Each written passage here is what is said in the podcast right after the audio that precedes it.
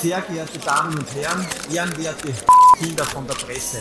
Das Gerücht lag schon länger in der Luft, dass über das Ausland Hörer- und Klickzahlen beeinflussendes Dirty Campaigning oder geheimdienstliche, vom Ausland gesteuerte Aktionen zu befürchten sind. Man hat in der Vergangenheit schon des Öfteren versucht, den Podcast Satzcafé zu Fall zu bringen. Beispielsweise durch bewusst gestreute, wahrheitsgemäße Drogengerüchte, durch Versuche, uns zu Recht ins Eck der Golden Shower Bewegung zu drängen. Na geh. Hans Christoph. Hans Christoph. Hans Christoph.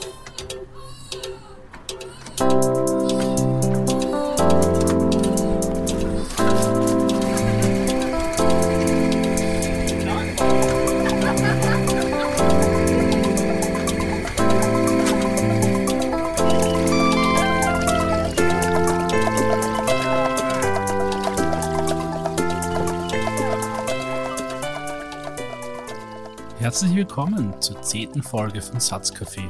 Es ist Sonntag, der 19. Mai und wir erholen uns gerade davon, von einem Samstag, an dem Österreich gebrannt hat, wie es uns der liebe Jan Böhmermann vorausgesagt hat. Ich begrüße an meiner Seite Florian Strache. Servus Florian. Grüß dich Stefan Gudenus. Wie geht's dir denn heute? Ja, durchwachsen.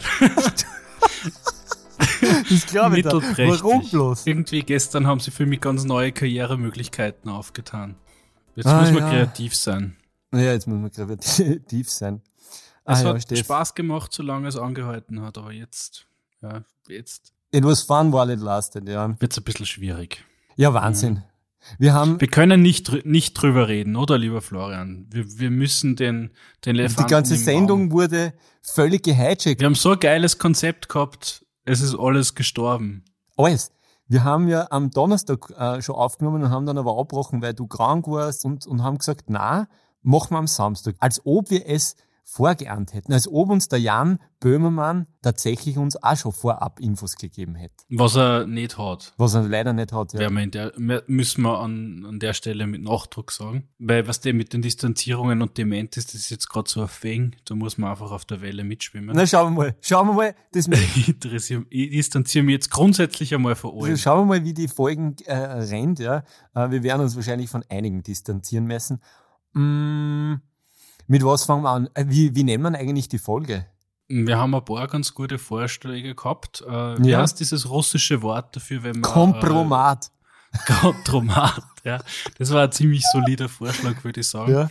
Ich habe ja Kost und. Logis vorgeschlagen. Das hat mir eigentlich fast nur besser gefallen, genau. Das war der, der initiale Vorschlag. Also finde ich auch sehr gut.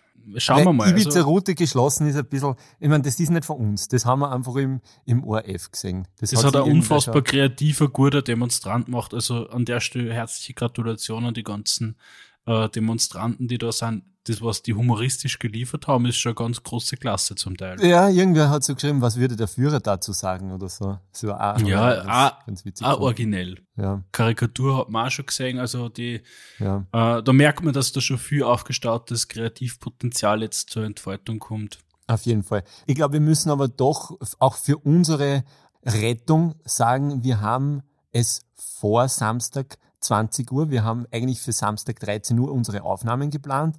Das ist uns nicht gelungen. Wir haben dann irgendwann einmal vor einer halben Stunde und gesagt, wir warten nicht mit 20 Uhr das, das Statement ab. Wir gehen einmal davon aus, dass die Regierung äh, bis Herbst weiterrennt und es im Herbst Neuwahlen gibt. Es gibt überhaupt keine Konstellation, die anders aussehen kann. Jetzt da um, wie spät haben wir's? Es ist jetzt kurz nach 17 Uhr am Samstag. Genau. Wir, wir nehmen, wie gesagt, Vorauf aus. Wir erwarten jederzeit den Anruf von Sebastian Kurz, dass er uns noch mitteilt, was er entschieden hat. Hoffentlich meldet er sich bald. Wir warten eigentlich schon seit 13 Uhr endlich, dass er sich meldet bei uns. Aber er, er lässt uns ein bisschen Er wollte nicht in unsere. Sendung kommen, ja. Nein, das ist Nein, traurig. er wollte einfach nicht. Aber wir möchten. Also, Sebastian, wenn du, wenn du uns Gehör schenken kannst, gerne. Der hat jetzt nur neun Tage oder na, acht Tage noch Wahlkampf und dann hat er wieder ein halbes Jahr Wahlkampf. Wir haben uns jetzt also auf Kost und Logis geeinigt. Stimmt das? Entscheid. Wir haben uns auf Kost und Logis geeinigt. Das ist ein schöner Titel, der Sehr gut, sehr gut. durchaus auch dort den Connex zu äh, 2002. Ganz junge Hörer, die uns vielleicht nur zuhören, obwohl von der Demografieanalyse von Spotify her gibt's die eh nicht. Erinnern Sie vielleicht nicht mehr, mehr dran.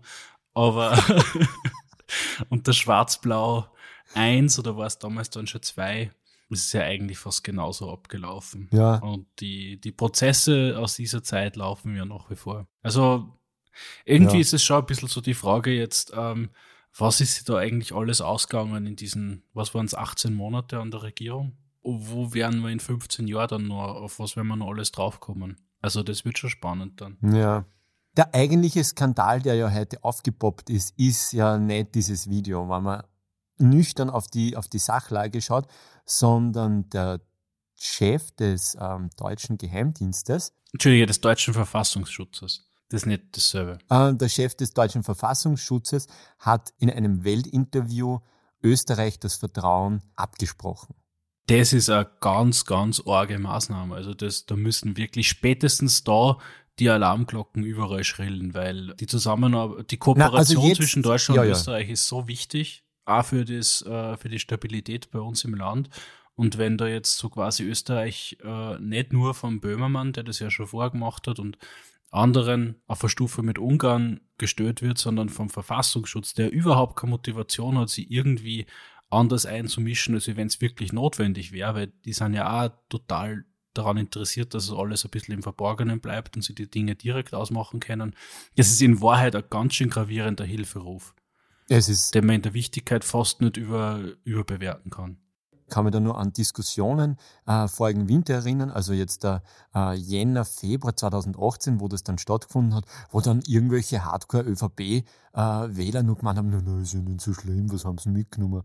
Die Auswirkungen sieht man halt erst jetzt, ja, Also es, ihr Geschellen. So hat man ja vor eineinhalb Jahren schon wissen können, was da passiert. Aber gut, bitte, äh, jetzt haben wir es halt schwarz auf weiß in einem Weltinterview. Das ist für mich eigentlich das noch viel schlimmere Thema heute.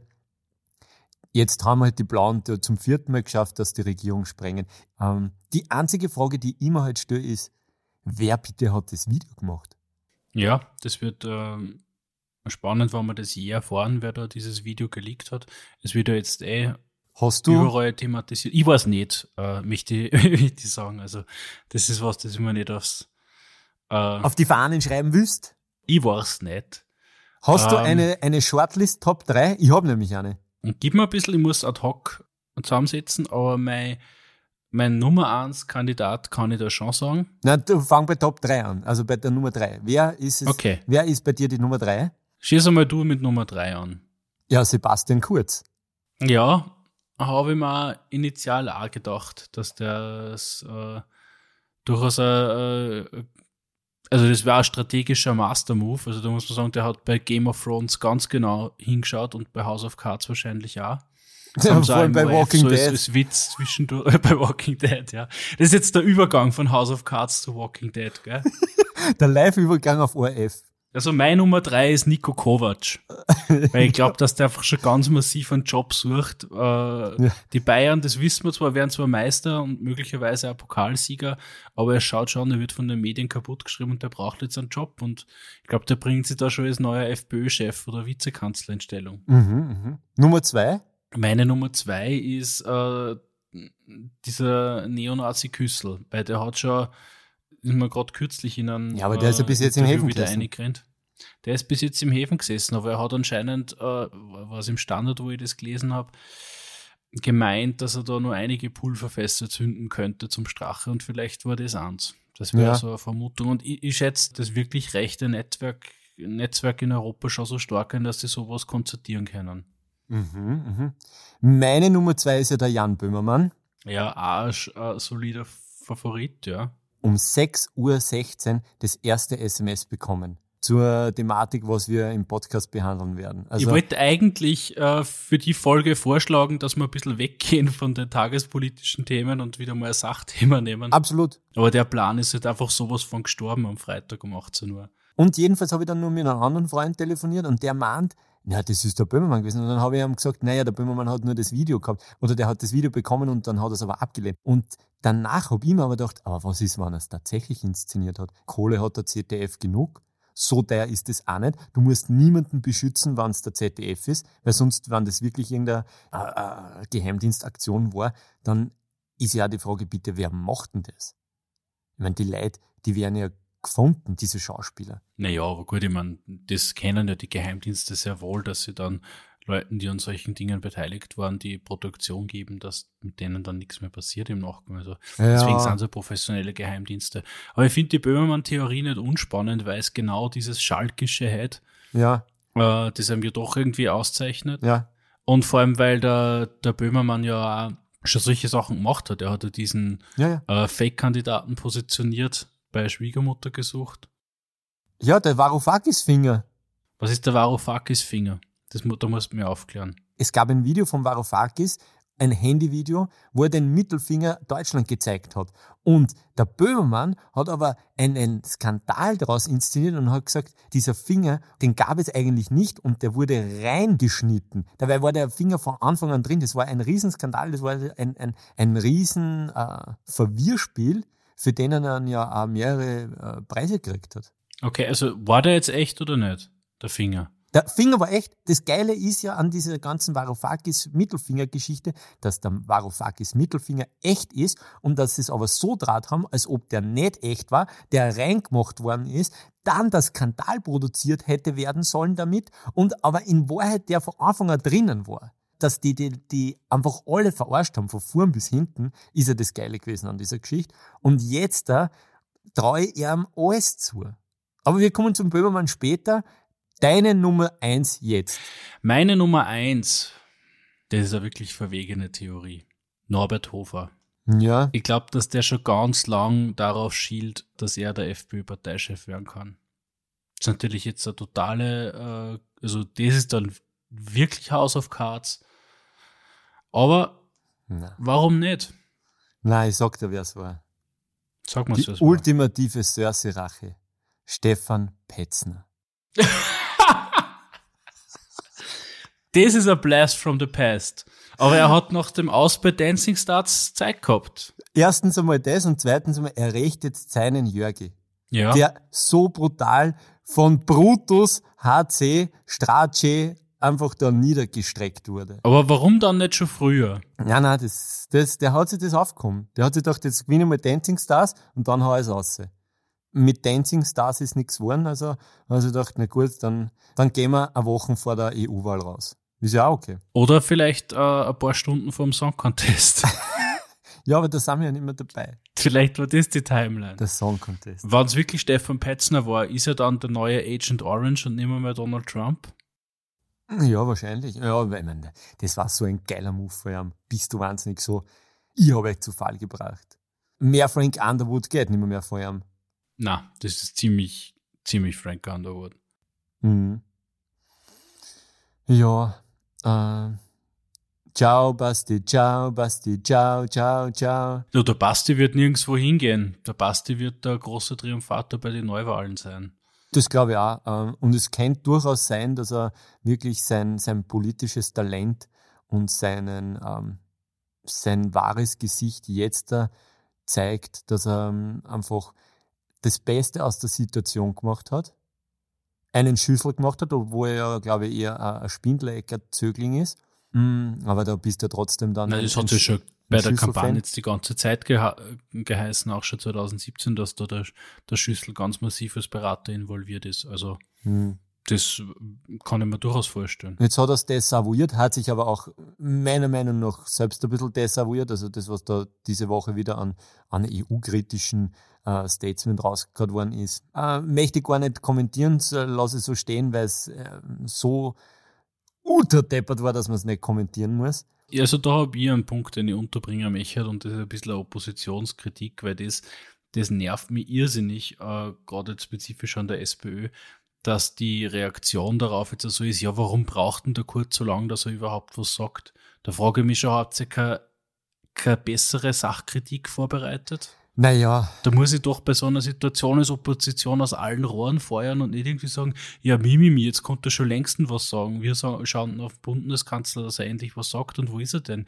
Ja, wo ist er denn? Also das, das stört mich so richtig, dass diese, diese Möglichkeit äh, oppositionsseitig so ausgelassen wird und dann so die Kritik so unfassbar dünn ist. Ja klar, es ist für alle so überraschend kommen, das würde ich schon nochmal annehmen, aber du kannst mir nicht erzählen, du führst da jetzt monatelang schon Oppositionswahlkampf äh, und bringst die in Stellung, das musst doch einfach knallen. Ich verstehe, was du meinst. Ähm, ja, wir, wir müssen da jetzt nicht in, in ein politisches Hickhack hineingehen, nur das ist mir unter der, das hat mir unter der Haut gebrannt, weil ich das einfach so ärgerlich gefunden habe. Hm. Diese Replik. Ja, aber ist derzeit eher ein Witzfigurenkabinett, insofern interessiert mich das gar nicht. Von denen erwarte ich nichts. Und die anderen sind einfach zu klein. Ich meine, was will der Herr Kogler jetzt großartig den Mund aufmachen? Du, für die Grünen ist, müssen sie die, die 4%-Hürde wieder schaffen. Ja. Ich glaube, da sind bei Neuwahlen vielleicht die Chancen wirklich ganz okay. So gesehen, ja, geht's vielleicht schneller, dass sie wieder da sind. Ja, muss man alles sehen. Also das sind, mhm. das sind wirklich so Eventualitäten.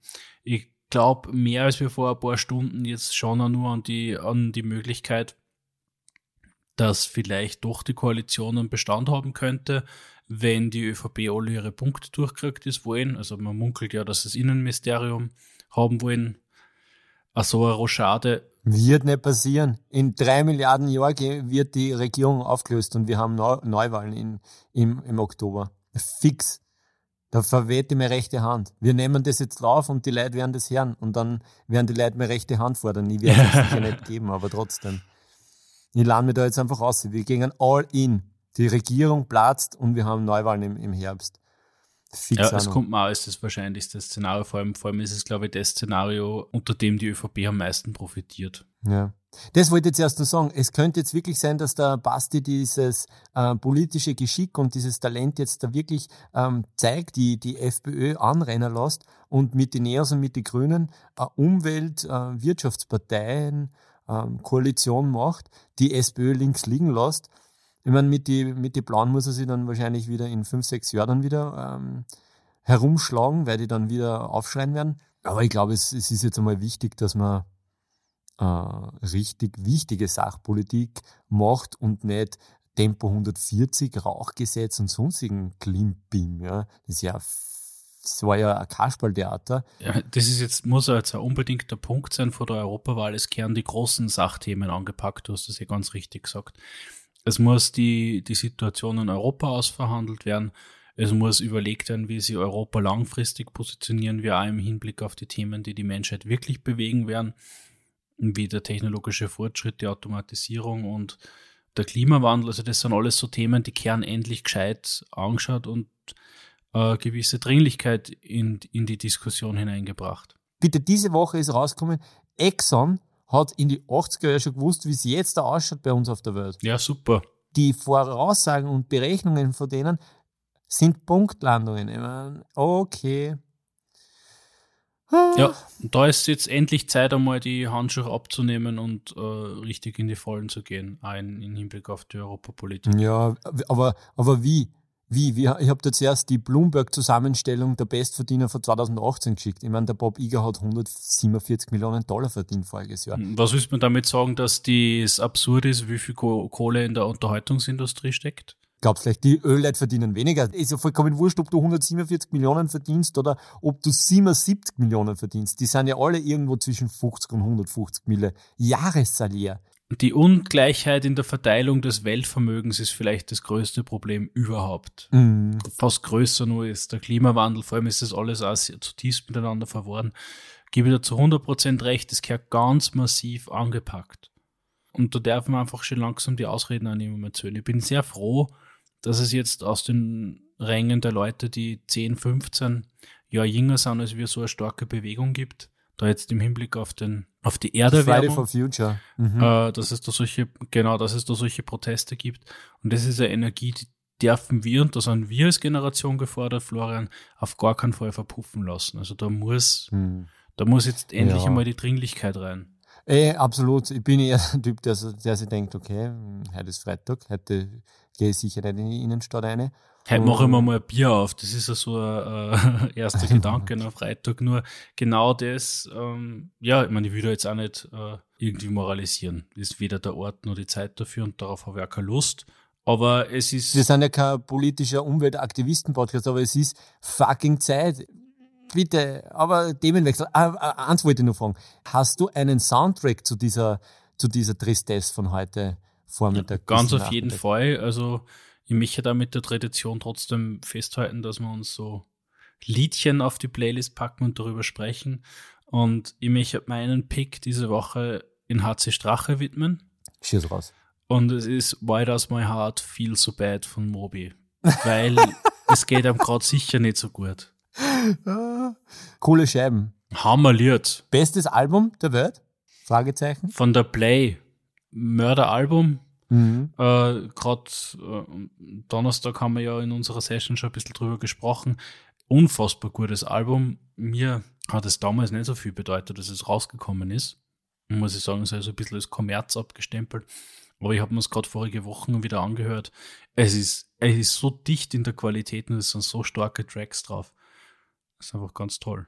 Ja, voll. Nein, es, ich habe dir am Donnerstag gefragt, ich meine, die Leute wissen das ja nicht, weil sie auch nie zu, zu Gehör bekommen werden, aber wir haben am Donnerstag schon drüber geredet, weil wir eigentlich nur andere Themensetzung gehabt haben, ähm, ob ähm, dieses Play-Album das beste Album ever ist. Ich glaube, wir machen aber, wir haben dann am Donnerstag beschlossen, dass wir uns für diese, diese Top 3 äh, Listen oder Top 5 Listen für krankheitsbedingte äh, regnerische Samstage oder Freitagabende aufheben. Und wir gehen einfach heute in den. Wir nehmen die Dringlichkeit der Situation an und basteln unseren Podcast entlang dieser Linien. Aber Musik darf nicht fehlen, lieber Florian. Nein, überhaupt nicht. Was ist dein Pick für die Playlist diese Woche? Ich nehme heute äh, einen Song, den ich eh die ganze Woche schon gehört habe, beziehungsweise das Album äh, von Tomte. Hinter all diesen Fenstern von 2003, der Track heißt Du bist den ganzen Weg gerannt. Tomte, die sind doch aus Hamburg, oder? Das ist korrekt. Äh, Tomte ist ähm, eine, wie ich meine, total unterschätzte und im, im, im, in der zweiten Reihe stehende Band hinter dieser hinter diesen Hamburger Schule ähm, Größen. Also da muss ich ganz ehrlich sagen, da gehöre ich dazu. Für mich waren Tomte immer die schlechten Blumfeld und ich habe Blumfeld schon nicht so wahnsinnig prickelnd gefunden. Mhm, mhm. Aber erzähl, Ja. was, was begeistert dich so an dem Album? Das Album ist einfach insgesamt einfach ein, ein gutes Album und äh, der Track besonders.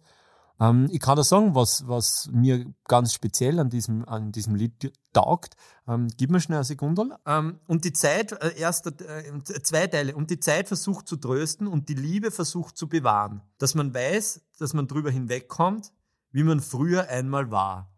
Und dann gibt's in der, in der Bridge, äh, kommt dann hinter all diesen Fenstern sitzen Menschen, Du hast es immer geahnt, dass sie es wert sind zu bleiben. Du bist den ganzen Weg gerannt.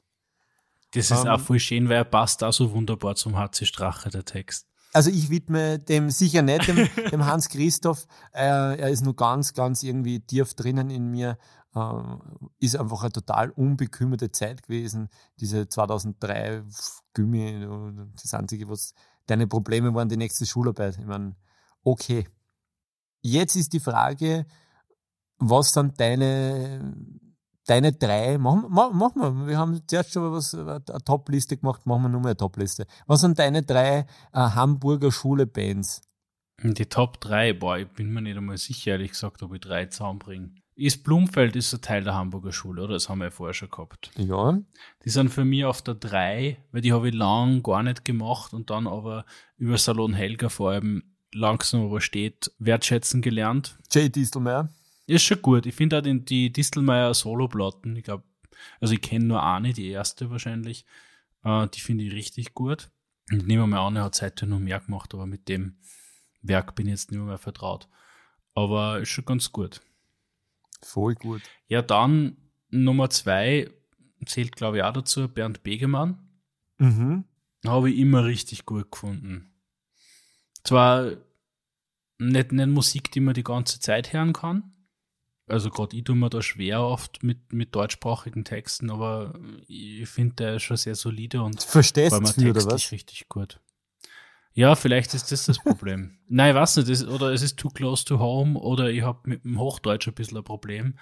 Ich kann es dir nicht sagen. Aber ich höre definitiv immer schon leichter englischsprachige Musik als deutschsprachige. Vielleicht ist einfach wirklich so dieses initiale Verstehen stärker und das eine größere Hürde. Das könnte durchaus sein. Okay.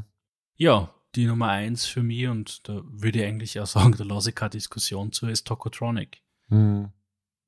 Ich hab's gewusst. Offenes Geheimnis. Ja, die kommen nicht einmal ansatzweise in meine Top 3. Dann bei dir die fünf oder was? Ich weiß es nicht, es war mir einfach zu smart. Ich habe immer diesen weirden Text vom, äh, vom Sven Regener immer cooler gefunden, obwohl die ihn jetzt äh, mit Element of Crime jetzt nicht in diese Hamburger Schule kehren oder dazu Der zählt nicht werden. dazu, oder? Also ich bin mir wirklich unsicher, was zur Hamburger Schule zählt. Ähm, Element gehört- of kommt er Crime nicht aus, ist aus mich- Bremen? Das könnte gut sein. Also auf jeden Fall Norddeutscher, aber wo jetzt genau? Ähm, meine Top 3 sind, ähm, ich mache in Heinz aus Wien auf Platz 3, äh, dann Tomte auf Platz 2 und die Sterne auf Platz 1. Ja, Sterne, auch super Pick. War vielleicht sogar noch vor Blumenfeld, wobei es ist eher gleich auf. Sterne habe ich beim total legendären Konzert auf der Donauinsel gesehen. Äh, Ja. Ich meine 2004 oder so, aber es war super cool. Da waren sie nur vor äh, Element of Crime und dann war eben die Band danach Element of Crime. Es ist finster geworden, während Element of Crime gespielt haben. Voll das feine Konzert. Unfassbar. Da waren wir nicht gemeinsam, aber da war ich auch dort. Ja, da haben wir es noch gar nicht gekannt, aber das war ein ganz großes Konzert, da hat mir irrsinnig taugt. Da hat der Sven Regener so einen Trompeter mitgehabt und der hat mich so beeindruckt. Es war irgendwie so schön, wie er in dieser Sommernacht Trompete gespielt hat. In der Dunkelheit. Hm. Schön. Ich habe eine Bonusfrage für dich. Schieß los. Was sagen wir zu Wir sind Helden? Auch Hamburger. Ist gut, ist gut, dass sie sie aufgelöst haben. Nein, was, haben sie sie aufgelöst? Ähm, Immer schon. Also sie haben, glaube ich, schon länger nichts mehr produziert. Die waren voll die Salon Helga Band. Deswegen äh, habe ich da ein sehr ambivalentes Verhältnis. Ich finde, dass Denkmal ein Hammer-Song ist, auch lyrisch. Aber sonst äh, hat mir eigentlich nichts von einer so richtig gefallen. Aber Denkmal ist, äh, ist schon cool. Hm. Aber wenn es ein wenig schnulzig ist. Wie, wie stehst du zu Wir sind Helden? Es war die Quoten Frontfrau-Band. Das ist jetzt super sexistisch, aber es ist. But! Ein bisschen It's schon. the truth. Ja, das kann man Na schon sicher. Sagen. Judith Holofernes, super süß. Hat einfach super funktioniert, auch mit den Mädels. Die kann mich nur erinnern, wie wir da 2003 am Frequency herumkupft sind. Oder wie ich zugeschaut habe, wie sie zu herumkupft sind. Hm, weiß ich nicht. Wir haben uns.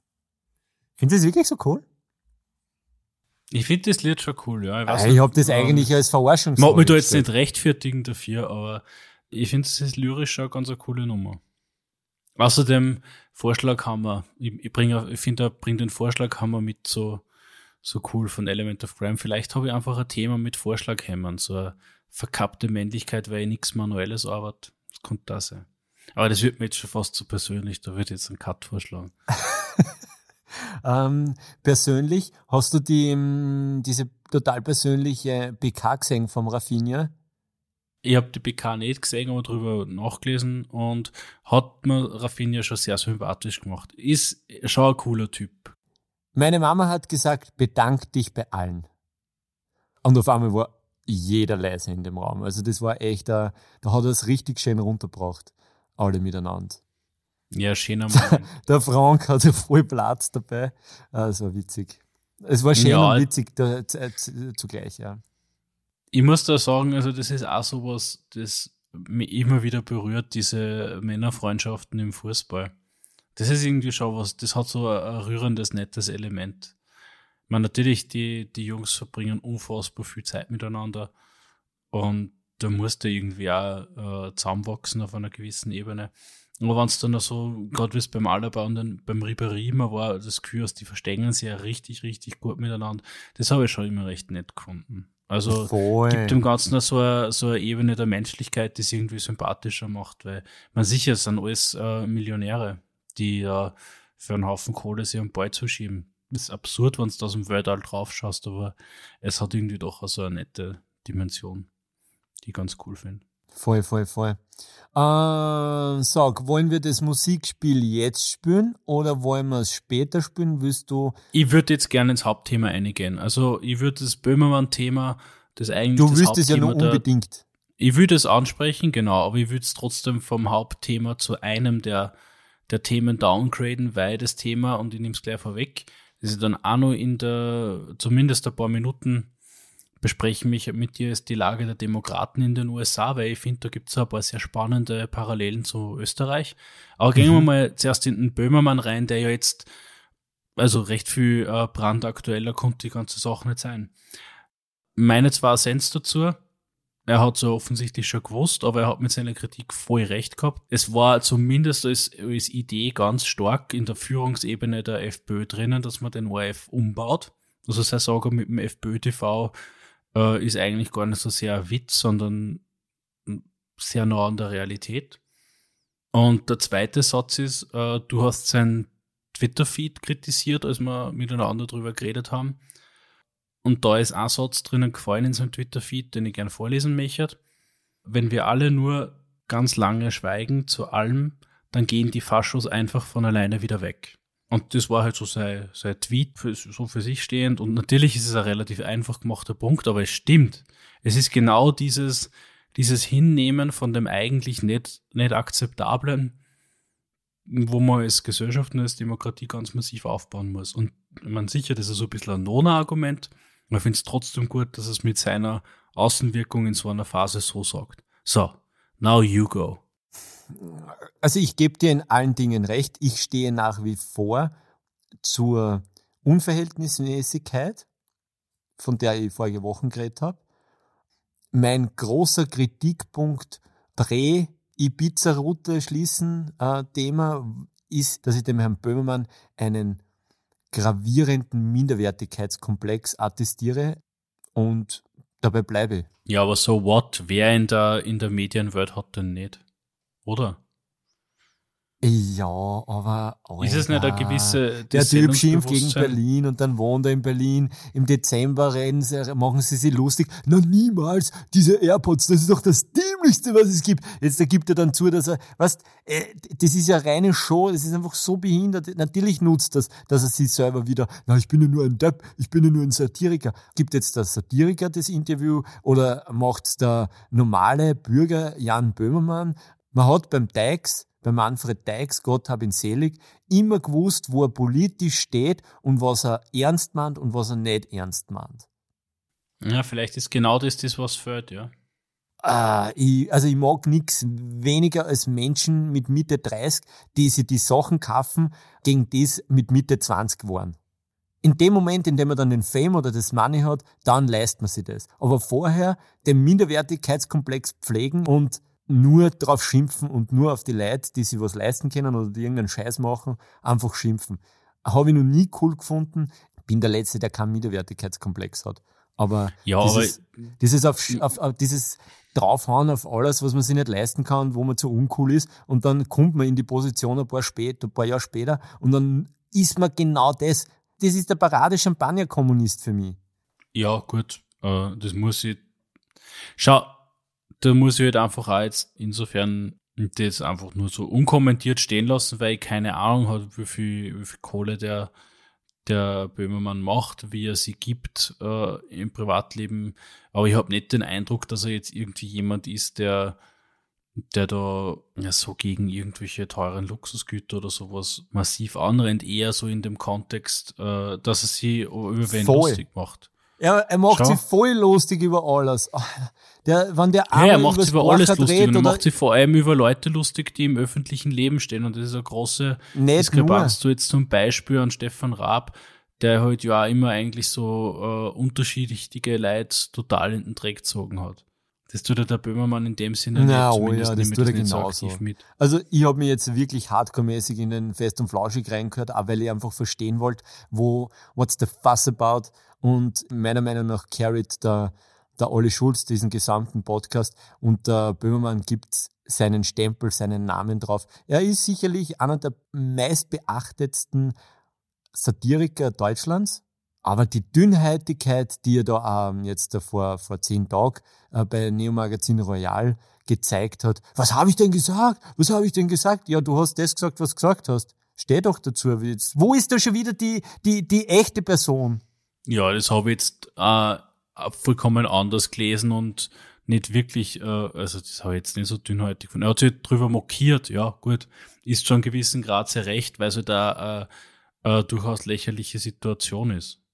Es stehen also jetzt die, natürlich die alle da, die, wie die, die größten Deppen. Er hat's gewusst, er hat vielleicht sogar das Video selber gemacht und verarscht jetzt damit alle. Ich find's eh cool. Äh, Applaus, Applaus. Ist das nicht auch Wir sind Helden-Song? da schließt sich der Kreis wieder. Ich ja, ich meine, ich finde, ich mein, gut, man kann von ihm halten, was man will, und ich bin sicher jetzt, jetzt auch nicht da, um ihn in Schutz zu nehmen in irgendeiner Form. Aber es ist schon sein, sein Recht, dass er halt einfach die Satire so macht, wie er, wie er es macht. Und ich meine, die ganze Situation, dass sich der ORF von ihm distanziert, ist ja wirklich lächerlich gewesen. Und wie gesagt, ich bleibe aber in meiner Theorie, dass das durchaus auch so eine, eine gewusst, eine bewusst gesetzte Provokation seitens des ORFs war. Ja. Oder halt seitens der, der Redaktion. Und in dem Sinne gibt dann halt da jetzt die Geschichte ja vollkommen recht. Ja, absolut, absolut. Aber wie gesagt, ja, es ist mir, wie gesagt, die Verhältnismäßigkeit sicher noch immer nicht ganz, weil, ähm, obwohl diese Sellengeschichte ist schon ein geiler. Die, die haben da zwölf Minuten gewartet, bis er aufgemacht hat.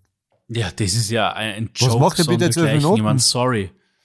Was, ich bin mir sicher, sie haben bei die, bei die Tierschützer nicht zwölf Minuten gewartet, bis die die Tür aufgemacht haben, sagen wir es einmal so. Na, aber auch weil die Tierschützer wahrscheinlich gar kein Schloss gehabt haben. weil die bei der Stalltür einfach reingegangen sind. Ja, okay. Um, ähm, ganz kurz das nur, Applaus, Applaus ist nicht von Wir sind Helden, sondern von den Sportfreunden Stiller. Uh. Ja, eine Band, die ich zu Recht ver vergessen habe. sind die Sportfreunde des Coldplay ähm, des deutschsprachigen Pops? Na. Na? Äh, ich hab die Sportfreunde sind Richard Cheese und Launch Against the Machine des deutschen Pops ohne Selbstironie. oh mein Gott, das ist aber gemein. Ja. Now you got me raging. Sehr gut. Ähm, ja, ja, Böhmermann. Mich mit dir nur äh, über Daniel Kehlmann reden, weil du hast mir den ah, ja, Link ja, geschickt ja. zu seiner ah, das. Rede im Standard. Voll. Jetzt ich habe eh gar nicht Buch so viele Punkte. Also es wird gar nicht, es wird gar nicht ausufern. Vielleicht kurz zum Kontext. Das war seine Rede zum äh, Anton Wildgans-Preis, den er bekommen hat. Und die ist zur Gänze im Standard nachzulesen, auch im Online-Standard. Mhm. Und er er gießt sie darüber, warum er als Autor jetzt das erste Mal äh, die Notwendigkeit sieht, sich zur österreichischen Politik zu äußern, was er nie gemacht hat. Äh, Daniel Kehlmann ist ja ähm, sowohl deutscher als auch äh, österreichischer Staatsbürger und in Wien aufgewachsen, hat aber immer einen deutschen Dialekt gehabt und halt keinen Wiener Dialekt, sagen wir mal so. Und war dadurch eigentlich immer mit dem Deutschsein in Österreich konfrontiert. Und hat das halt eigentlich, finde ich, sehr, ich meine, wie sie sich für einen, einen doch großen Autor geziemt, sehr, sehr gut auf den Punkt gebracht alles.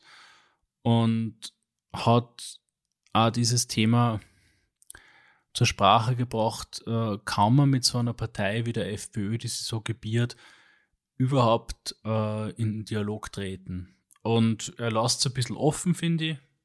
Äh, und thematisiert halt schon, dass die, so wie ihr das mitnehmt, die Partei vor allem mit ihren Aktionen den Dialog mit ihr selbst verunmöglicht. Also nicht den Dialog mit ihr selbst, sondern den Dialog anderer mit dieser Partei.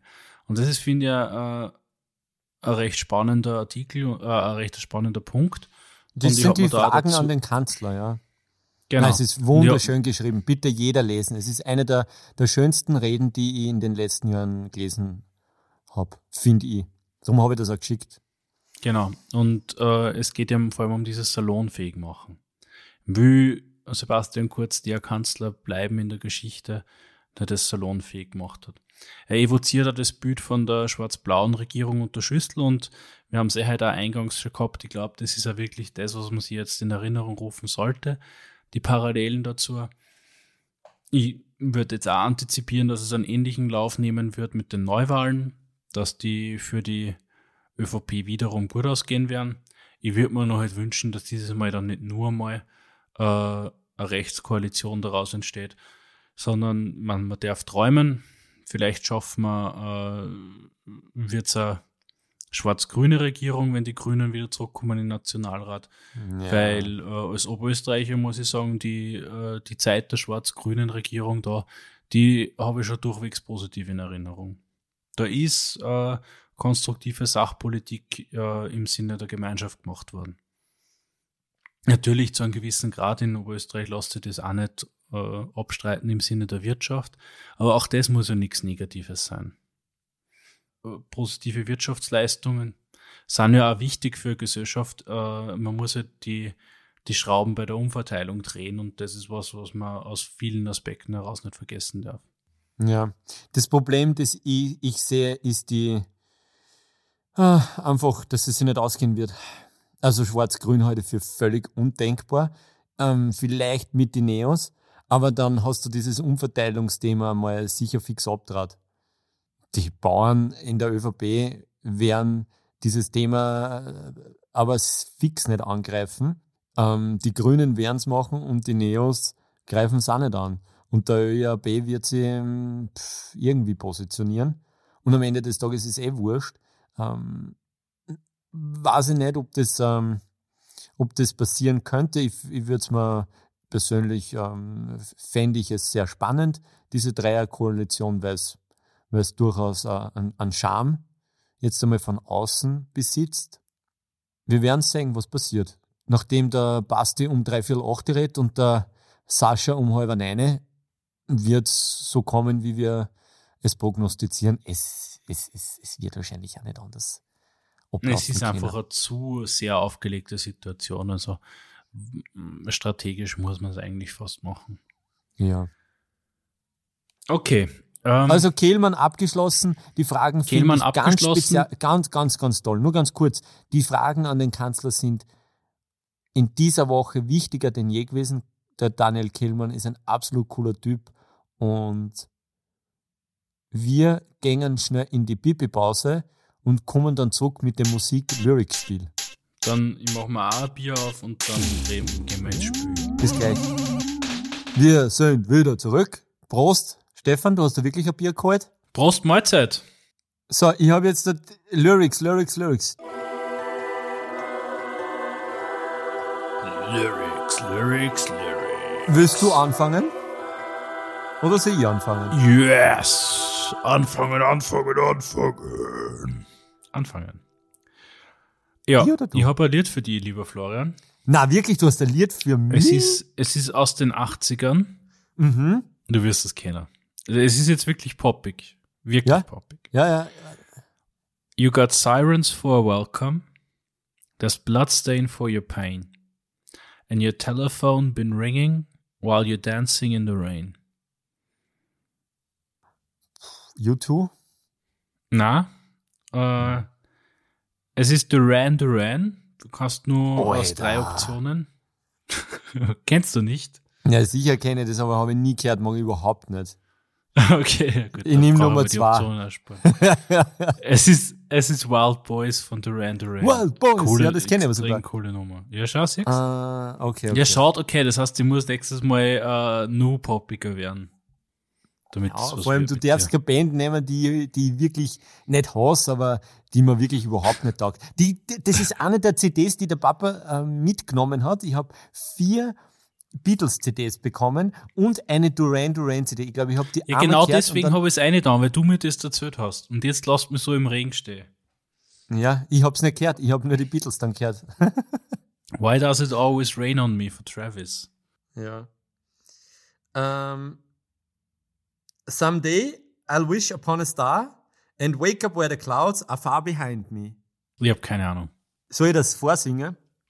Ja, okay. Someday. I'll wish upon a star and wake up where the clouds are far behind me. Na, das war nicht gut. Nein, ich weiß trotzdem nicht. Was mal den Künstler, wenn es geht. Äh, der Künstler ist die Julie Garland. Okay. Ich habe keine Ahnung. Ah, die Judy Garland. Judy, nicht Judy. Ja. Over the Rainbow. Somewhere over the rainbow. Ja, Hm? Ja, habe ich nicht erkannt und das habe ich überhaupt Erinnerung. es ist ähm, vom, vom Film äh, The Wizard of Oz, gesungen von der Julie Garland. Das ist dann ihr Signature-Song gewesen. Und hat auch einen Oscar gekriegt für die beste Musik. Ist äh, eine Hammer-Nummer. Gibt's ja nichts. Und weißt du, warum ich den genommen habe, den, den Song? Na, sprich zu mir. Ähm, wir haben ja mal von Songstrukturen geredet. Mhm. Äh, 32 Takte, 32 Bar Songs, A, B, A Songs. Und der, der berühmteste Vertreter von, dieser, äh, von diesen 32 Bar Songs äh, mit diesem Middle Eight, mit nämlich tatsächlich Middle Eight, also diesem, dieser Bridge, die acht Takte hat, ist eben ähm, Over the Rainbow von der Judy Garland. Spannend. Ja. Also beide null Punkte. Beide null Punkte, ja. Ist auch, ist auch mal okay, kann auch mal passieren. Ja, Florian, es gibt noch ein weiteres Sachthema, das auch wieder ein bisschen ins Politische geht, ähm, das ich mir noch notiert habe und das mir eigentlich auch noch ganz recht ist, weil es sich nämlich auch sehr gut mit dem Österreich-Thema, das den Tag nominiert, äh, das den ganzen Tag schon dominiert hat, äh, ganz gut ergänzt, sind die demokratischen Vorwahlen zur US-Wahl 2020. Es sind die Zeit mit Trump ist unfassbar schnell vorübergegangen. Ich glaube, wir brauchen Findest? nicht recht groß über Eventualitäten diskutieren, dass wir einen anderen als den Trump ins Rennen schicken werden, oder? Trump wird jedenfalls der republikanische Kandidat werden, da hast du recht, ja. Sie haben, also ich bin mir nicht sicher, ob es da jemals einen, einen Präzedenzfall in der Geschichte gibt, dass der amtierende Präsident nicht angetreten wäre, zur, wann er für eine Wiederwahl in Frage gekommen wäre. Ja, gibt's vielleicht, ähm, ist aber zu, zu historisches. Eine historische Muskelübung, die wir da jetzt nicht machen müssen, aber. Vielleicht schreibt uns ja ein Zuhörer, wie das ähm, vonstatten ging, falls es sowas mal gegeben hat. Bei den Demokraten ist die Situation aber viel, viel spannender. Es gibt, ich glaube, schon um die 40 Kandidaten, die sie angekündigt haben. Es sind ein paar richtige Heavy Hitter mit dabei. Und du hast mir einen Artikel auf Politico gelinkt, den wir äh, in unserem Twitter-Feed stellen werden. Auf jeden Fall, das ist, das ist ja der Ausgangspunkt von diesem ganzen Segment, oder? Genau. Und da möchte ich dir jetzt aber, bevor wir äh, auf den Artikel referenzieren, hast du schon einen Favoriten, Favoriten gehabt unter den 40? Bevor ich den Artikel gelesen habe? Genau, ja. Ähm, ja. Also ich muss dazu sagen, ich habe das alles ein bisschen weggehalten von mir. Äh, es hat mich nicht wirklich ähm, interessiert, weil auch die gleichen Kandidaten, äh, die vor vier Jahren ins Vorrennen äh, mit eingestiegen sind, äh, sie diesmal positionieren. Also die Elizabeth Warren heute für den eigentlich bis, bis dato oder bis vor diesem Artikel, also bis vor der Beschäftigung mit dem Thema, habe ich die Warren eigentlich ganz gut gefunden. Der Sanders ist ein, ein ist mir zu schrullig, äh, der Beto ist mir zu grün, also jetzt zu grün hinter die Ohren und alle anderen, äh, die Amy Klobucker scheint ganz okay zu sein, Cory Booker, cooler Typ. Was sagst du zum, zum Butt-Geek? Ja, den kenne ich gar nicht. Den, den, ja. ja, Bacici, ja, ja. Bacici, genau. Ich ja, ja. Keine, echt keine Ahnung. Ich glaube, der weiß selber nicht, wie er seinen Namen ausspricht. das war jetzt völlig random. Ich weiß nicht, wie der Typ ausgesprochen wird. Mhm. Ähm, der sagt mir gar nichts. Es gibt ja nur die Camilla Harris. Also Camilla Harris und Cory Booker, die heute für, für interessante Kandidaten in 15 Jahren, deren Zeit ist noch nicht gekommen. Viel zu jung. Äh, der Beto weiß ich nicht. Äh, die Warren ist die kann die Message nicht umbringen, weil es aus so einem super rich Haushalt kommt. Ja. Du kannst halt mit einem goldenen Löffel aufgewachsen und dann so super sozialistische Themen, das, das nehmen die, die Amerikaner nicht an. Und das ist halt. Aber sie halt hat also jetzt rein auf der Sachpolitik-Ebene ist Elizabeth Warren wirklich eine tolle Politikerin. Würde ich mir wünschen, dass wir so eine in Europa hätten. Also auf die heute ganz, ganz große Stücke. Aber ich glaube, äh, um mich da jetzt gleich einzuklinken, Entschuldigung, ich bin das Seite gefahren, ähm, ich glaube, dass die keine Chance hätte gegen Trump. Der hat die schon so gebrandet mit diesem, mit diesem Pocahontas-Branding. Der hat die einfach schon so, so auf dem Kicker. Ja, ja. Ähm, Aber mein Favorit war der Cory Booker. Den halte ich schon für sehr, sehr stark. Ja. Aber der Artikel hat es uns ja eh gesagt und äh, ich würde das jetzt gar nicht vorwegnehmen, du wolltest es ja, glaube ich, gerade sagen. Na, sag, sag, sag. Also hat es uns beide, hat's uns beide gedreht? Der Artikel hat uns irgendwie beide gedreht, beziehungsweise hat äh, eine andere Facette reingeworfen, die man noch nicht so auf dem Schirm gehabt hat, nämlich Joe Biden. der ja vier Jahre älter ist als Trump und eigentlich von inklusive meiner schon abgeschrieben worden ist für einen möglichen Präsidentschaftswahlkampf. Er ist dann, glaube ich, im Herbst oder Ende letzten Jahres eingetreten. Und ja, jetzt ist er da der Frontrunner.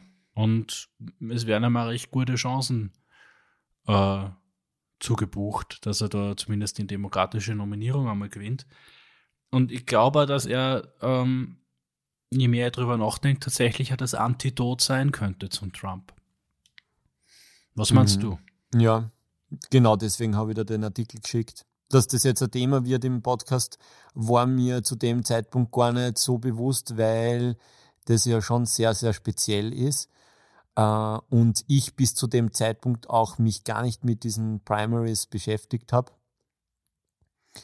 Äh, der Artikel ist wahnsinnig interessant und er behandelt vor allem die notwendigen Zielgruppen, die der Joe Biden alle anspricht. Er, der einzige, die einzige Zielgruppe, die nicht so funktioniert, sind die, glaube ich, 15- bis 25-Jährigen. Ich meine, no, na. Die kennen ihn von die weirden Obama-Instagram-Videos, wo es die Brünn putzen. Ähm, aber die wird der auch noch schaffen. Und der Joe Biden, wie du gesagt hast, Antidote, der ist das ähm, Gegenstück zu einem schreienden, aufhetzenden Donald Trump. Ich glaube, dass er ähm, sehr wohl eine Chance hat, jetzt in die Primaries zu gewinnen. Muss man auch erst sehen, die sind nächstes Jahr im, im Sommer, im Juni, Juli sind die traditionell, glaube ich. Und möchte jetzt kein Plätzchen dazu, aber ich glaube, es normalerweise ist das Es so, ist pro Staat, also sie, sie sind nicht, nicht für alle Staaten gleichzeitig. Ja, ja, aber da gibt es ja dann doch. Also kulminieren tut es dann immer im Sommer, das ist vollkommen ja. richtig. Genau. Und ich kann mir kein Szenario vorstellen, in dem der Trump nicht gewinnt. Ich denke, dass der Joe Biden gegen Trump antreten wird, so wie sie sich jetzt herauskristallisiert. Aber ich meine, wie gesagt, wir haben nur ein Jahr. Ähm, was ist dein Take am Joe Biden? Naja, ich, ich glaube, dass er ein One-Term-President sein wird, wenn er Präsident wird, weil. weil er stirbt dann, während der Präsidentschaft. Naja, der ist, naja, das wollen wir ihm nicht wünschen, aber er wird wirklich alt sein bei einer zweiten Legislaturperiode. Und ich bin mir nicht sicher, ob der Trump, also beim Trump hängt es, ist es sehr volatil, da hängt es halt sehr stark davon ab, wie sich die US-Wirtschaft entwickelt, weil er hat ja halt jetzt da viel von der Politik von Obama noch profitiert und an, äh, in einer absoluten Hochkonjunkturphase übernommen, was immer sehr gut ist für einen Präsidenten, für einen, für einen Amtsinhaber. Ich, also ich, ich halte es für ein ziemliches 50-50-Race.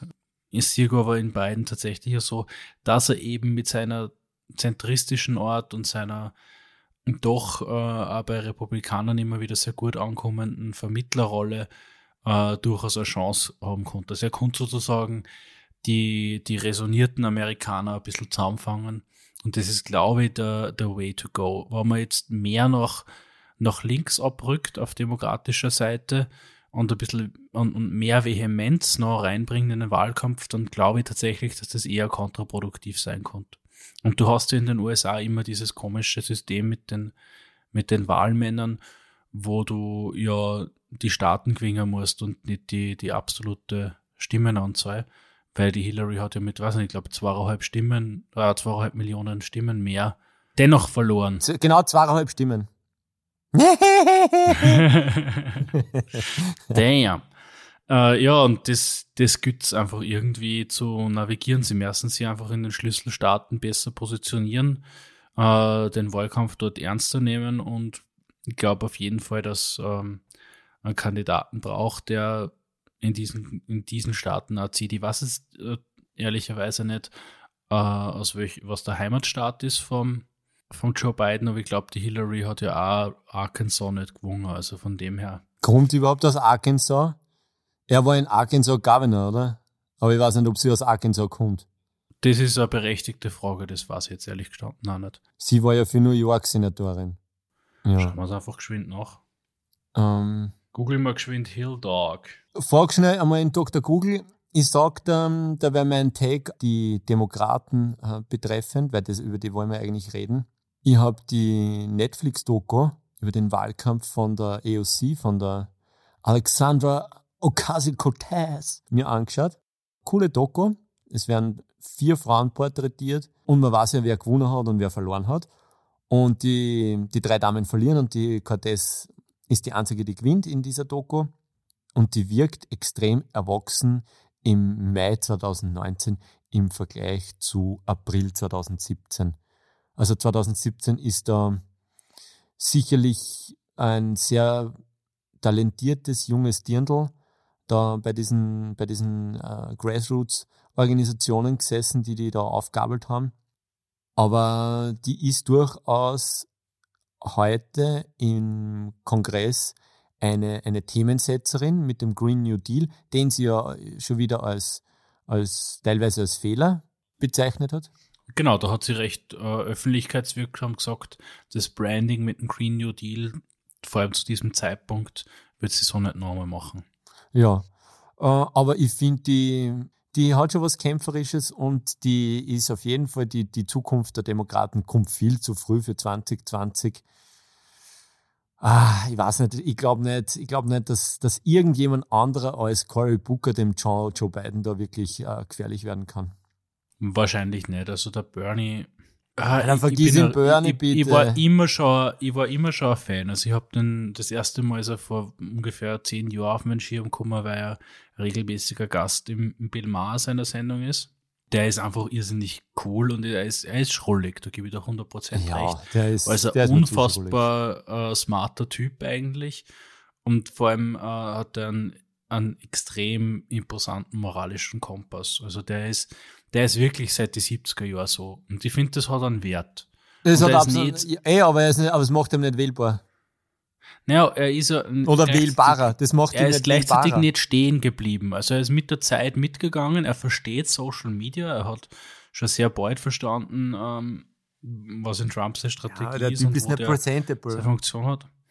Ja, sicher, das magst schon recht haben. Da ist er Der Leader of the Free World Mann. Aber ehrlich gesagt, sein. von, der, von dem Standpunkt her betrachtet, äh, und er ist jetzt nicht mehr, mehr so viel in die Medien, äh, was in, also jetzt generell schon, aber im Hinblick auf die Präsidentschaftskandidatur kein Thema mehr. Aber da müssten sie eigentlich in Gavin Newsom aus Kalifornien nehmen. Who the fuck is Gavin Newsom? Ja, Vizegouverneur von, von Kalifornien, ein extrem smarter, eloquenter Typ, der also äh, John Junior-Style äh, Handsomeness bietet. Absolut, aber Ah. äh, hast du ganz kurz, kennst du den Take vom John Oliver, äh, vom Gavin Nunes, wo er den Namen Gavin so verarscht? Na, so vielleicht ist das das Problem. Ja, oder Gavin Newsom, also den hätte ich eigentlich auch weiter vorgesehen. Vielleicht kommt er dann in vier Jahren. Die sind alle viel zu jung. Ja, so arg jung war der nicht. Ja, Ich glaube aber, aber, dass er halt irgendwie ein bisschen zu sehr für dieses unter Anführungszeichen Bornierte unter den, den Linken steht. Ist auch rein durch seine Präsenz. Und dass er, dass es ein bisschen Bedenken gibt, dass er das vielleicht, oder Bedenken, aber dass er halt das vielleicht nicht so rüberbringen könnte äh, gegenüber Trump. Dass er irgendwie trotzdem schafft, dass er die Arbeiterklasse abholt, was ich bis heute nicht verstanden habe. Das ist so ein Typ, immer Milliardärsohn, selber eigentlich äh, nur reich und, und reich geworden, indem er Rechnungen nicht bezahlt hat. Also total skurril, oder? äh, das lasse ich einfach so kommentarlos stehen. Über Trump ist alles gesagt, oder? Äh, Ja, ähm, äh, seit Trump ist nichts mehr normal, beziehungsweise nichts, das Unnormale wird völlig normalisiert. Und das Genau, ist diese das ist Gefahr Strategie. gewesen auch bei dieser, bei dieser blauen Regierungsbeteiligung. Genau, Die da genau jetzt das ist eine Strategie der Rechten in Europa und nicht nur der Rechten in Europa, sondern ganz generell. Das machen ja autoritäre äh, Ja. Führungskräfte. Ich oder würd's nicht auf irgendwelche Seiten autoritäre einordnen. Diktatoren. Ja. auf der ganzen Welt. Genau, das geht ja genauso gut im, im linken Spektrum. Das Wichtigste ist da eigentlich die, äh, dass man eher auf der autoritären Seite der Achse ist. Dass man das Ähm, Unnormale normal macht. Genau, das ist ein, eine Masche, mit der man eben in einer autoritären Gesellschaft sehr gut fährt. Oh, was du schön, jetzt haben wir den Bogen zu Dokotronic doch gespannt. Aber du hast das, Nämlich? du hast das schon mal draufgepackt. Pure Vernunft darf niemals siegen. Können wir auch nur mal draufpacken. Na, eine schöne aber, ist. also, ein- ja, aber du wolltest dorthin wahrscheinlich. Gib's zu. ja, also pure Die hat es Vernunft gestört, dass ich die nicht einmal siegen. reingebe in die Top 3. Ah, das kann ich mir jetzt dann, kann ich mir Das dann ist eine schöne. Nummer einfach. Ja. Und es gibt aber nur einen Punkt, jetzt, den ich ganz kurz da. Ach so, das ich ist, hab glaub mir gedacht, vielleicht wir- da- wir tun da jetzt Nein, da- nein, es ist, ein- ich habe ein schönes Schlusswort. Und zwar Ah. möchte ich da ganz kurz schildern, lieber Florian, warum mir die ganze FPÖ-Strache-Geschichte da jetzt Mut macht und mich positiv stimmt im Hinblick auf die österreichische Demokratie, also auf den Zustand der Demokratie in Österreich. Wenn wir ungefähr zweieinhalb Jahre in der Zeit zurückgehen, dann sind wir fast, also den Moment vor der US-Wahl und Trumps Grab them by the Pussy Tape kommt raus. Wir haben alle, inklusive mir selbst, gerätselt, was wird jetzt passieren, ist der überhaupt nur tragbar? Kann da jetzt zu dem Zeitpunkt noch ein anderer Kandidat einspringen? Was machen die USA? Nix waren, der hat die Wahl gewonnen. Und in Österreich ist in einer ähnlichen Situation hat der Politiker, den das getroffen hat, der genau, der nicht nur ein Kandidat war, sondern schon regiert hat zu dem Zeitpunkt, hat gehen müssen. Und das ist, wenn ich mir es aussuchen kann, die Reaktion, die ich viel besser finde. Was meinst du jetzt? Dass der Politiker, der Aussage getätigt hat, Ja, aber der Strache die war sowas nicht, das war von im überhaupt Wahlkampf. nicht in Ordnung ist. Ich Ja, weiß schon, dass das die Aussage vom Strache 2017 getätigt worden ist, aber die Bewertung der Aussage ist ja nicht ad hoc erfolgt, sondern mit so, zwei ja, Jahren ja. Verzögerung. Ja, Und das, mir geht es um die Konsequenz des Ganzen. In den Mhm. USA hat das Ganze so gut wie keine Konsequenz gehabt. Und hierzulande hat der Politiker sein doch sehr mit Macht versehenes Amt verlassen müssen. Und das stimmt mir zuversichtlich, dass die Mechanismen in Österreich durchaus nur sehr gut funktionieren. Und es ist ja jetzt da, steht im Raume, wir haben jetzt kurz, kurz, also ungefähr eine Stunde, bevor der, der Kanzler zu unserem, zu uns sprechen wird. Der gottgleiche Kanzler Sebastian. Der gottgleiche, der gottgleiche Kurzi wird zu uns allen sprechen. Und wir gehen jetzt davon aus, dass er das Ende der Regierung verkünden wird. Und das ist das, was mir Zuversicht gibt. Ich habe als österreichischer Staatsbürger überhaupt keine Sorge, dass wenn jetzt die Regierung zerfällt, bei uns irgendwie die, die Demokratie in Gefahr wäre oder die Stabilität des Staates in, in Gefahr. Und das ist eine Sache, die nicht selbstverständlich ist und die auch mal gelobt gehört. Also die Strukturen in Österreich funktionieren. Wir haben einen funktionierenden Rechtsstaat. Die Ämter sind stark genug, dass sie politische Krisen überdauern.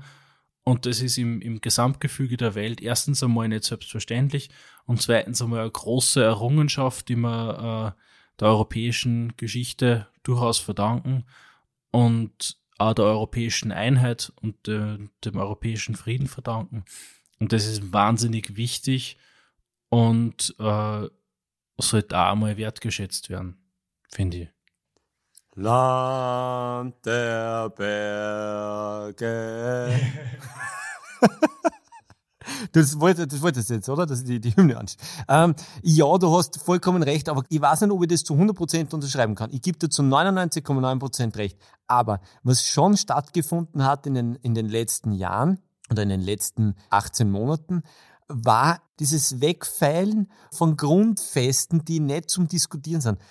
Wir sind wieder zurück beim deutschen Chef des Verfassungsschutzes. Ich sehe da schon gravierende Einbußen, die nicht so leicht wieder aufzubauen sind. Na, du hast vollkommen recht. Man, man darf da die, die Perspektive nicht verlieren. Ja. Das ist ganz wichtig. Und äh, da sollten, wir haben sehr eingangs schon gesagt, aber da sollten die Alarmglocken schrillen, wenn der deutsche Verfassungsschutz sagt, äh, er hat Zweifel daran, dass Österreich nur total vertrauenswürdig ist. Also sollte man vielleicht die Kaiserhymne singen, die alte. Ähm, na, das machen wir alles nicht. Hm, wir haben uns eigentlich was anderes vorgenommen. Ich habe mir ja die White Russians wieder gewünscht. Hast du das Lied schon auftrieben? Ich habe das Lied schon auftrieben, wir können es Voll spielen und ich würde sagen, das machen wir. I Hate You. I hate you, ja. Äh, hast du du gewünscht? Habe ich mir gewünscht, ist die letzte Nummer dieser grandiosen EP, sowohl die österreichische als auch die alte österreichische Hymne, äh, werden, wir, werden wir auch anders mal abfeiern. Ganz liebe Grüße an die White Russians und herzlichen Dank, dass wir die den Song verwenden dürfen. Ja, voll, voll lieb, Werner. Herzlichen Sache. Dank. Ja, Stefan, Gehen wir in den Abend. was steht an die Woche, außer Innenpolitik, Innenpolitik, Innenpolitik, die wir bis jetzt nicht wirklich voraussagen können? Die EU-Wahl am 26. Mai. Für alle FPÖ-Wähler am 27. Mai. Genau. Wie der Böhmermann auch schon gewitzelt hat. Das ist ein guter Schmäh gewesen. Das war wirklich Es war ein bisschen alt, aber, aber gut. Das ist so ein typischer Harald Schmidt Genau. Schmäh. Da hat er ja gelernt beim Harald. Ich glaube nicht, dass die miteinander reden. Ne? Ja, Aber ist ja wurscht. Äh, ist auch so eine Unart, die Hand beißen, die die gefüttert hat, oder? Das mögen wir Ja. gar nicht. Das ist Nein, mögen wir gar nicht. Da, da kennt ja jeder kommen. Konnte jeder kommen.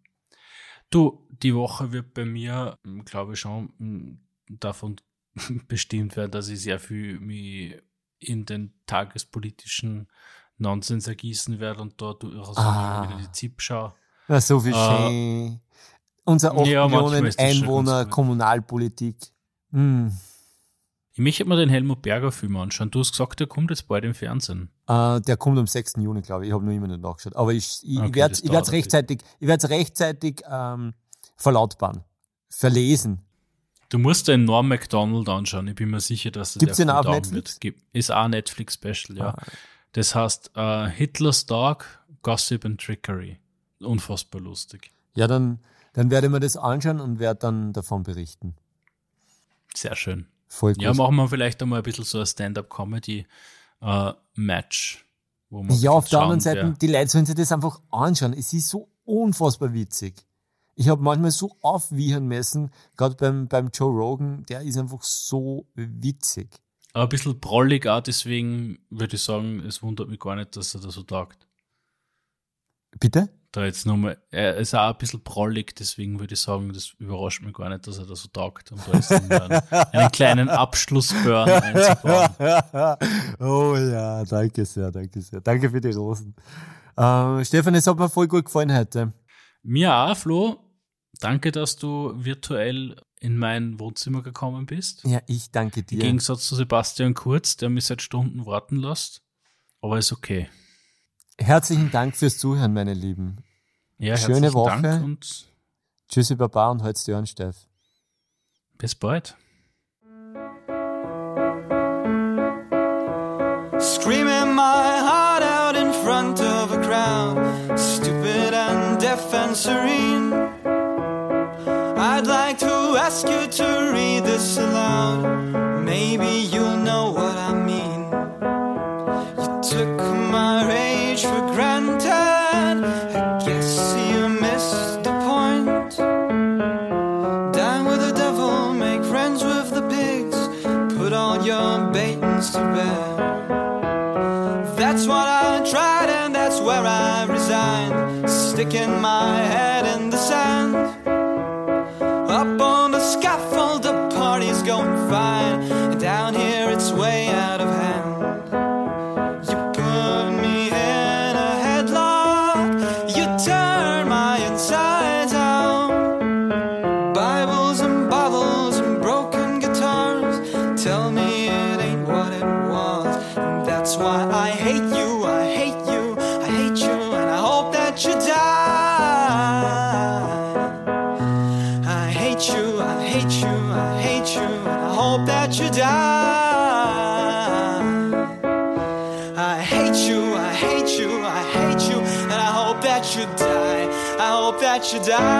Yes, I hope that you die. I hope that you die.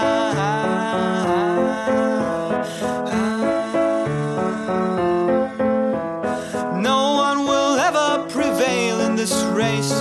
No one will see the shit through.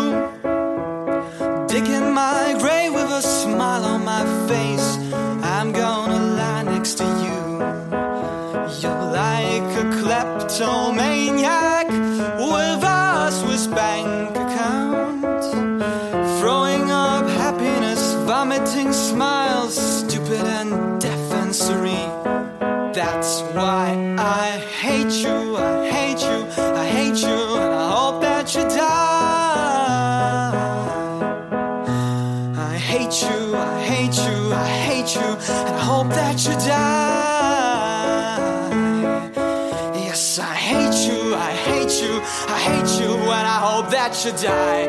I hope that you die. I hope that you die. I hope that you die.